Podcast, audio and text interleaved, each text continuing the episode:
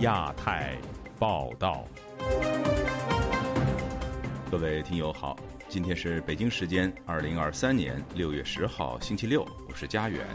这次亚太报道的主要内容包括：各地高考陆续结束，城市与农村考生人数两极分化；中国生产物价指数创七年最大跌幅，通缩风险加剧；布林肯预计访华。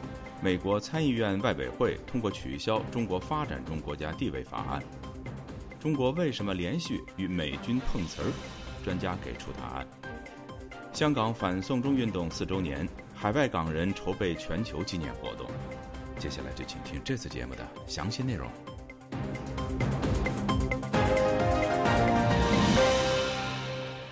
中国今年报考大学人数近一千三百万，比去年增加了九十八万。其中，河南一百三十一万，排名第一。教育资源最丰富的上海考生仅五万多人。有学者认为，中国考生红利正在消失，大学招生难的现象将会浮现，大学产业化的路已经走到了尽头。以下是本台记者古婷的报道。中国二零二三年全国高考本周五落下帷幕。总结今年高考特点，全国报考人数达一千二百九十一万人，比去年增加了九十八万人，再创新高。根据新出炉的各省级直辖市考生人数排行榜，河南有一百三十一万考生报名，其次是山东八十三万。河北八十万，四川七十七万，以及广东七十万，排在三十一个省市最后三位的分别是北京、上海及西藏，分别为五十四万、五点一万及三点二万。资料显示。二零一九年，北京有五点九万人报名参加高考，而上海则有十四点五万人参加高考，西藏则是二点七万人。对于中国其他城市报名参加高考人数增加，而北京、上海保持低位，甚至考生大幅度下降。财经评论人士蔡胜坤对本台说：“这可能与上海居民的观念和人口下降有关。客观来分析。”一方面呢，就是有一部分呢出国了，哎，我觉得更多的原因呢是这几年呢，一线城市啊，呃，人口啊越来越减少，特别是年轻人呢，呃，越来越少，高考的人数呢，呃，受到了严密的控制，尤其是像上海呀、像北京这样的城市，对人口啊控制的相当之严。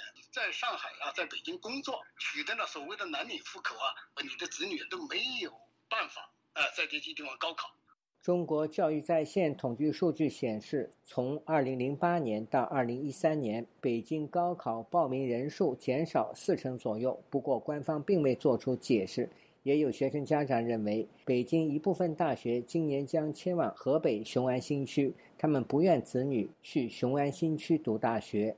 蔡胜坤说：“十年前，北京每年有七万多人参加高考，现在逐年减少。”他说。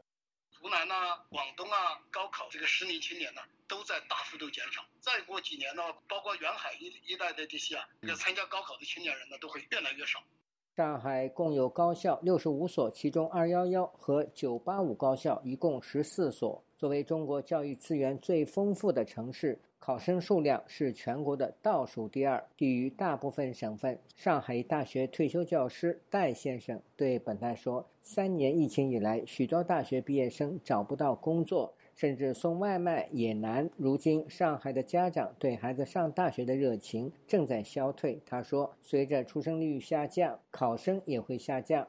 随着人口的高峰期一过的话，大学入校的比例会越来越高。主要是对城市而言，呃，从一九七七年秋天到一九七八年的高考到现在，也应该有四十四五年的红利了。高考的这种吸引力，估计就要变革了。开句玩笑，就要考上了，四年以后送外卖吧。没考上，现在就去送外卖吧。所以现在大学生择业呀，四年以后都说不准了。戴先生说：“学生高考在中国不是求知问道、培养自身修养，而成了进入商业市场的工具。近年，中国各行业都在快速的失去国际市场，国内对大学生的需求越来越低。”他说：“在中国，没有市场就没有高考，那么要你去高考还有什么用？”现在把它变成和就业划等号的一个过程，这就本来偏离了教育的方向性。制，把学校作为产业化，我想可以就义。自由亚洲电台记者古婷报道。中国上个月通胀回升，不过工业生产者出厂价格指数 PPI 创下了七年多以来的最大跌幅。有分析认为，拉动中国经济的三驾马车乏力，中国经济实际上已经步入通缩。请听记者高峰的报道。中国消费需求持续恢复，在市场供应稳定下，通胀连续三个月放缓后首度回升。五月份中国居民消费价格指数。同比上升百分之零点二，和预期一致，但环比跌幅扩大至百分之零点二。不过，反映企业成本的工业生产者出厂价格指数连续八个月下降，同比下跌百分之四点六，跌幅是二零一六年二月以来最大。台湾经济研究院研究员邱达生表示，疫情后。国际社会原本期望中国带动全球经济复苏，但事与愿违。虽然说啊，民间消费哈在去年比较低的基期有一些成长，但是进口基基本上就是说从年初到现在其实都是非常的疲弱。那我们看到出口一月还不错，然后后来就慢慢的整个疲软下来哈，整个复苏的情况并不好。毕业于山东大学的金融学者司令说。拉动中国经济的三头马车，不仅出口陷于低迷，投资和消费也不容乐观。全行业供大于求的情况下，基本上没有什么赚钱的领域可以投资啊。凡是有投资的，也基本上就是一种低水平的重复建设。也就是说，只有一些国企，那么受到财政部和国资委的这个指使，才会这样去做。那么民企基本上是不可能在这些领域投资。六月八日。工商银行、农业银行等六大中国国有银行再度下调存款挂牌利率。有分析认为，这有助于减低负债成本，也可能促使民众减少储蓄，刺激消费。不过，台湾经济学者邱达生对此并不乐观。那所得减少，即便就是说解封之后，哈，你在民间消费有一些。啊，拉抬复苏，但是那个力道不强。过去几年哦，中国的房市出现很多问题。去年哦，大概不管是中央啦，或是地方啦，还开始放松管制哈。可是中国的房市哈，好像还是有这种供过于求的现象啦。近期中国货币信贷增长较快，加上物价回落，引发中国经济是否进入通缩的议论。金融学者司令估计。中国实际上已步入通缩，支撑整个中国宏观经济的，包括五百强啊这些很多企业当中，没有多少起色的情况下，他们只能够缩减生产规模。那么缩减生产规模，价格上不去的话，那么接下来的一问题就是，那么会出现更多的人失业。那么老百姓呢，这个需求会进一步降低，恐怕呢，工业生产者出厂的这些产品，那么他们的需求会更加疲软。导致呢，就是他们的这个形成一个螺旋式通货紧缩。自由亚洲电台记者高峰香港报道。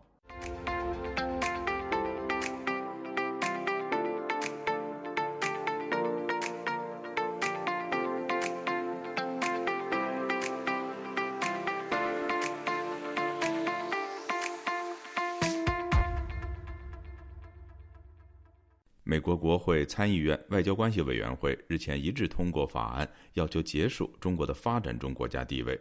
此举引发中方不满的同时，将如何改变中国在国际组织中的地位？而在美国国务卿布林肯据报最快下个星期访华之际，美中关系又将面临怎样的挑战呢？以下是本台记者凯迪的报道。这项名为“结束中国的发展中国家地位法案”，六月八号在美国参议院外委会获得一致通过。法案要求美国行政部门推动政策，在未来的条约和国际组织中反对给予中国发展中国家地位待遇。法案还指示美国国务卿透过现有条约和组织中的改变机制，寻求将中国的地位改为发展中国家。中国外交部发言人汪文斌周五在例行记者会上表达不满，批评美国想把发达国家的帽子强加给中国。他还表示，中国是不是发展中国家，不是由美国说了算。对此，旅美经济学者夏业良说：“呃，其实哪个国家说了都不算，就应该看事实啊。就是说，我们看中国，一方面号称发展中国家，一方面在全世界大撒币。美国非政府组织华盛顿信息与战略研究所所长李恒清预计，该法案会顺利通过，并由总统拜登签字生效。接下来，美国国务院将会采取相应行动。寻求在重要政府性国际组织中改变中国发展中国家地位，而这将首先涉及中国的会费和相应责任问题。中国呢，用发展中国家呢，它的交的会费，它承担的责任呢，是发展中国家承担的责任，所以呢，它那个会费呢就低了很多。奉献呢，作为中国第二大经济体，那你必须要按照你的经济的收入来进行这个分配，你现在只比美国低一点儿。所以，那你就应该分分担更多的这种国际责任。李恒清认为，除政府性组织中对中国的特殊支持项目，未来都可能会被取消。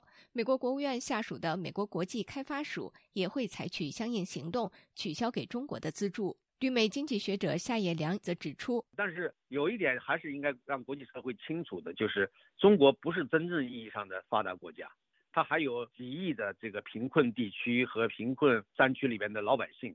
据美国政客新闻网援引知情人士披露，美国国务卿布林肯计划最快于下周前往北京，这将标志着自2018年时任国务卿蓬佩奥访华以来，美国官员对中国的最高级别访问。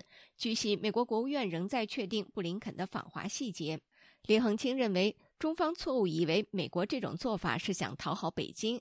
美国之所以还在继续的希望能够建立管道呢，是希望不擦枪走火。因为这个是有自信的，就跟冷战当中美苏对抗，美国最终胜利了嘛？李恒清指出，拜登政府的基本策略就是两国关系斗而不破，但这正是中国所不希望看到的。以上是自由亚洲电台记者凯迪华盛顿报道。中国的军机和军舰近日连续在南海、台海与美军发生摩擦。在本台最新一期《亚洲很想聊》节目中，有专家认为，这一连串的举动就是习近平所指的“惊涛骇浪”，中国企图借此在印太称霸。以下是本台记者黄春梅发自台北的报道：美军导弹驱逐舰“中云号”与加拿大皇家海军巡防舰“蒙特利尔号”三日例行性穿越台湾海峡，遭中国的驱逐舰“苏州舰”近距离挑衅。隔一日，军事粉丝专业 Taiwan Adiz 公布了一段影片，苏州舰现身东部海域，旁边有日本海上自卫队护航驱逐舰神通号监控中。此前，解放军一架歼十六战机也曾在南海上空近距离逼近一架美军 RC 幺三五的侦察机。旅美时事评论员陈小农在本台亚洲很想聊节目中指出。近期在中国国安系统有关的香港零一刊登一篇标题为“我舰奉命撞击你舰”的文章。当两艘军舰相遇时，会挂信号旗向对方展示。当年苏联海军遇上美军时使用的信号旗，就是“我舰奉命撞击你舰”。中共这次用了同样的信号旗，也就是说是中央军委下令这么干的，故意制造摩擦。想要逼退美国，呃，用武力的这个冲突来确认说我要占领的国际海域，我说了算。除了中云号外，美国是与加拿大海军联合执行穿越台海的任务，为何共建只针对美舰而来？正大国关中心资深研究员宋国成在节目分析：这个绝对是一个有目的性的。啊，甚至有经过训练的一种准战争行为。宋国成进一步解释，不管是军机逼近还是海上拦截的行为，这是中国胆小鬼游戏的冒险行为，蓄意以自己制定的规则否定国际秩序公认的合理规则，破坏和颠覆就是一种准战争的行为。他称之为空中碰瓷或是海上逼舰，好让中共能够怎么样把南海宣称为他的后院。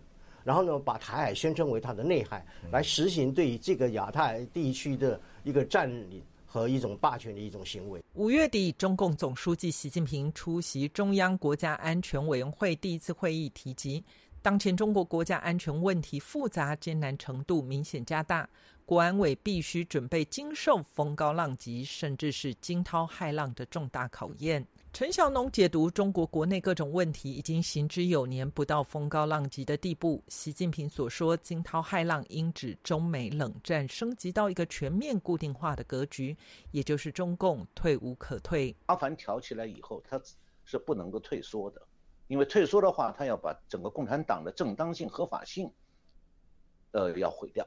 宋国成表示，中共最深层的恐惧是在内外交迫下步入当年苏联解体的后撤，这意味共产党垮台消灭。所以，习近平所说的惊涛骇浪，不外就是内外交迫、江山动摇的危机感。自由亚洲电台记者黄春梅台北报道。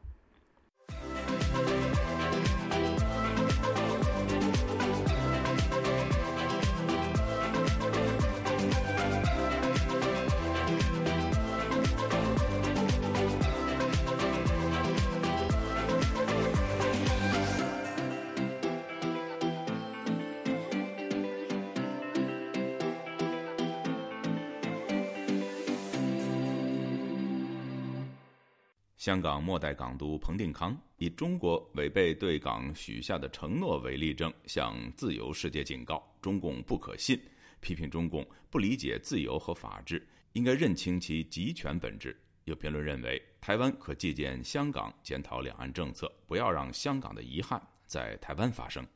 以下是记者陈子飞的报道。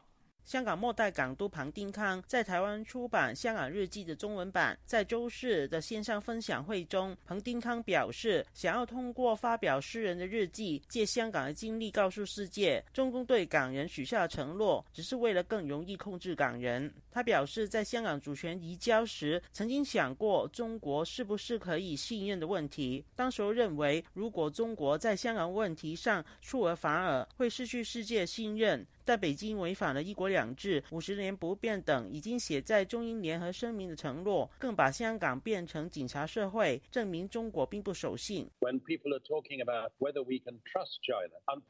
们在思考是不是可以信任中国，是不是要真的信任中国？很不幸，答案是不能相信中国。我认为在邓小平时期，当时的中国似乎比较容易。可是到了习近平的高压时代，肯定是不会。他们违背了自己的诺言，而且不仅仅在香港问题上，而且是在任何方面。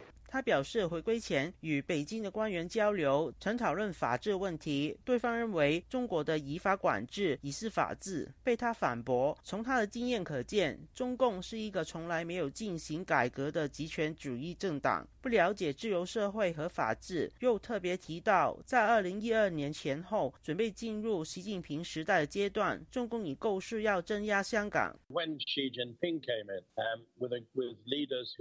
习近平害怕中共失去控制，害怕中共对公民社会的控制力开始下滑。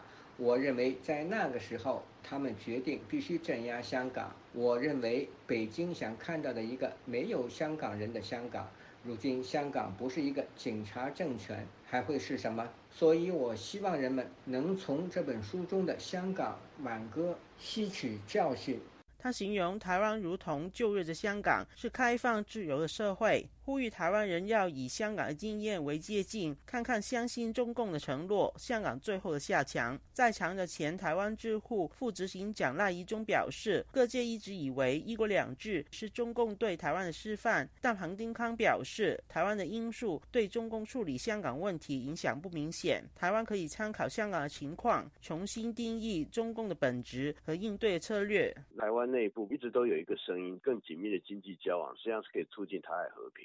西方国家那个时候是认为更紧密的经济交往可以促进中国民主化嘛？当现在来讲，经济没有办法让中国变得更自由化、更和平。冷战结束之后，很多对他的那个期待实际上都被证明是错误的。对台湾来讲，这个时候当我们在看香港，会给我们不少的启示，要重新去认识中共的本质啊，以及我们在两岸关系经营管理上面的很多的战略假设，呃，也同时也有那个重新管理的必要了。出席同一个场合的时事评论员双普表示，香港的经验让台湾知道自由世界和专制并不相容的事实。又说，认识香港的历史最重要是让香港的遗憾不要在台湾发生。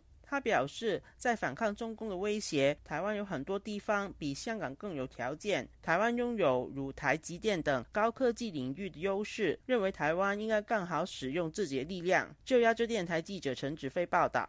四年前爆发的香港反送中运动，使香港发生翻天覆地的变化。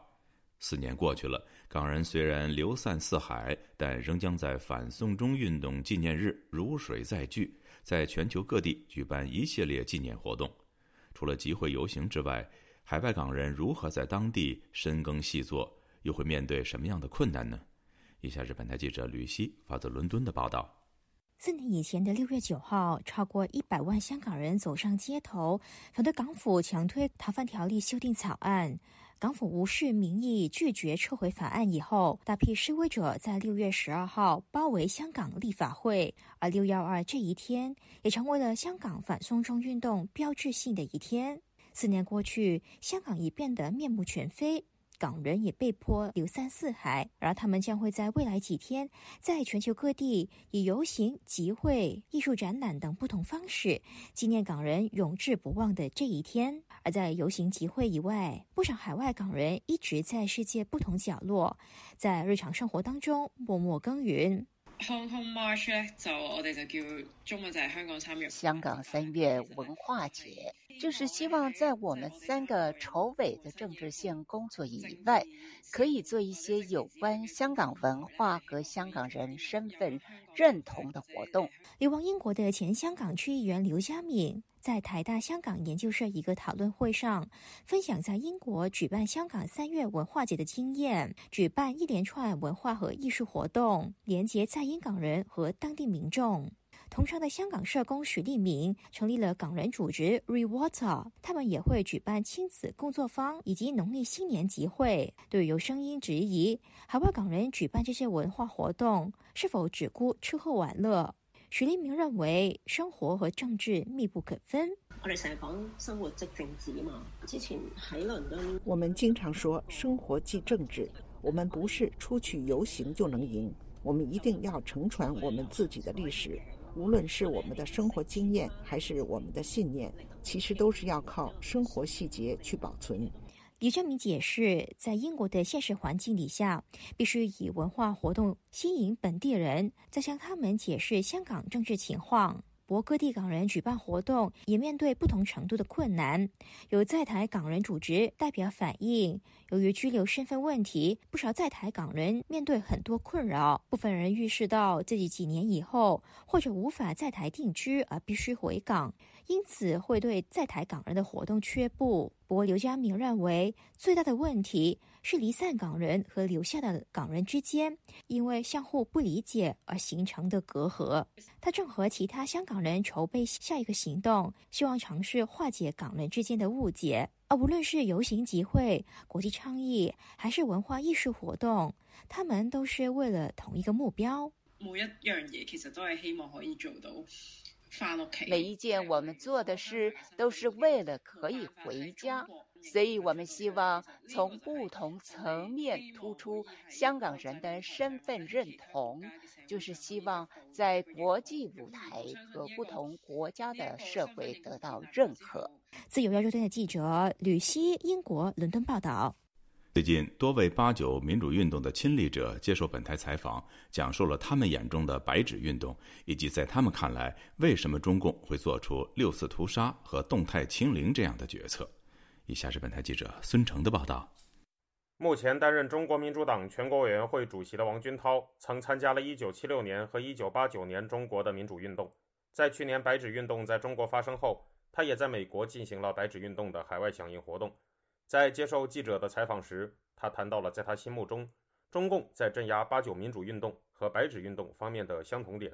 其实呢，在任何一个集权体中的反抗运动呢。也许他们的诉求不一样，也许他们的方式不一样，但最后的结果呢，都是一样的。就是当你和集权体制进行政治博弈的时候，集权体制呢，或者把你吸纳他的这个集权政治中间，或者对你进行排斥、进行镇压。白纸运动也罢，六四也罢，实际上共产党就最后是要采取镇压的方式。去年十一到十二月，中国许多地方发生了民众抗议当局动态清零政策的白纸运动，并且有人喊出了“习近平下台，共产党下台”的口号。在这之后，尽管中国当局放开了严酷的新冠疫情管控措施，但也对不少白纸运动参与者进行了追查和抓捕。王军涛认为，中共的这种抓捕会制造出一批活动家。实际上，中国很多访民呢，在几次关押之后，就成了职业性的这种社会活动家，也是因为共产党这种监狱和抓捕锻炼。所以，我觉得白纸运动之后，共产党的镇压呢，它就会锻造出一大批这种职业性的社会活动家和政治活动家，将来会跟他作对。但这样呢，将来他也是跟跟那个六四呀，跟其他的一些被他镇压的运动一样。曾在六四屠杀中被坦克碾断双腿的方正，现居美国加州湾区。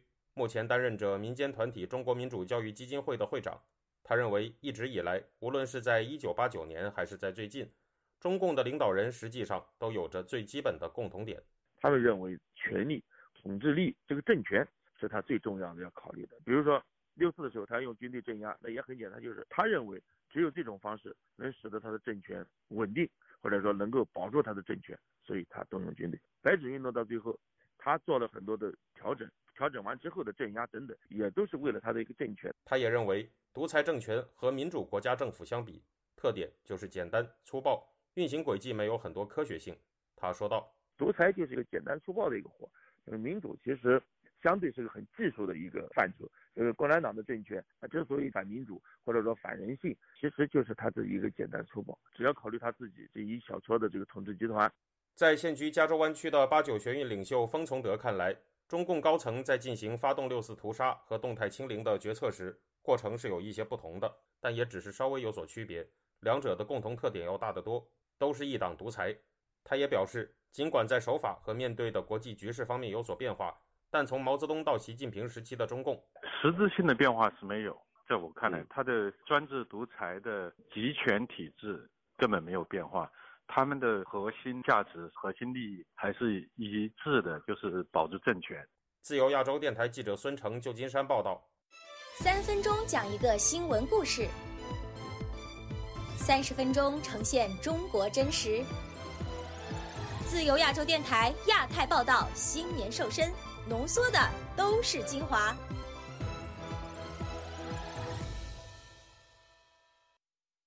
听众朋友。接下来，我们再关注几条其他方面的消息。美国贸易代表办公室星期五发出了澳大利亚、新西兰、加拿大、日本、英国、美国等六国的联合声明，反对牵扯贸易的经济胁迫和非市场做法。声明说，使用牵扯贸易的经济压力和非市场导向的政策和做法，威胁和破坏了基于规则的多边贸易体系，并损害国家之间的关系。这些做法同样也威胁着这些国家公民的生计，损害工人和企业，并可能破坏全球安全与稳定。据彭博社报道，中国外交官近几个星期在布鲁塞尔和北京频繁与欧洲同行会面，试图说服欧盟官员取消对中国企业的贸易限制。欧洲委员会上个月曾经表示。委员会正在考虑对八家中国企业采取限制措施，因为他们直接支持俄罗斯的军事和工业复合体。有消息人士表示，中国外交官为此事与欧盟官员会谈的过程中，曾威胁如果实施这些限制措施，将会采取报复措施。美国白宫国家安全委员会发言人约翰·科比星期四在接受美国全国广播公司采访时，否认了《华尔街日报》有关中国和古巴秘密建设间谍设施的报道，认为这一报道并不准确。这份报道引述了了解此事的美国官员的说法，说北京支付了数十亿美元在古巴建设间谍基地，让中国的情报机构可以监听美国东南部的电子通信。另外，美国有线电视新闻网 CNN 星期五报道说，有两名熟悉此事的美国官员说，美国在几个星期前就知道了此事，但这项设施还没有开始建设。但科比在否认了《华尔街日报》的报道后，又说，美国一直对中国在世界各地的影响活动感到担忧，特别是在美国所在的半球和地区。各位听众，这次的亚太报道播送完了，谢谢收听，再会。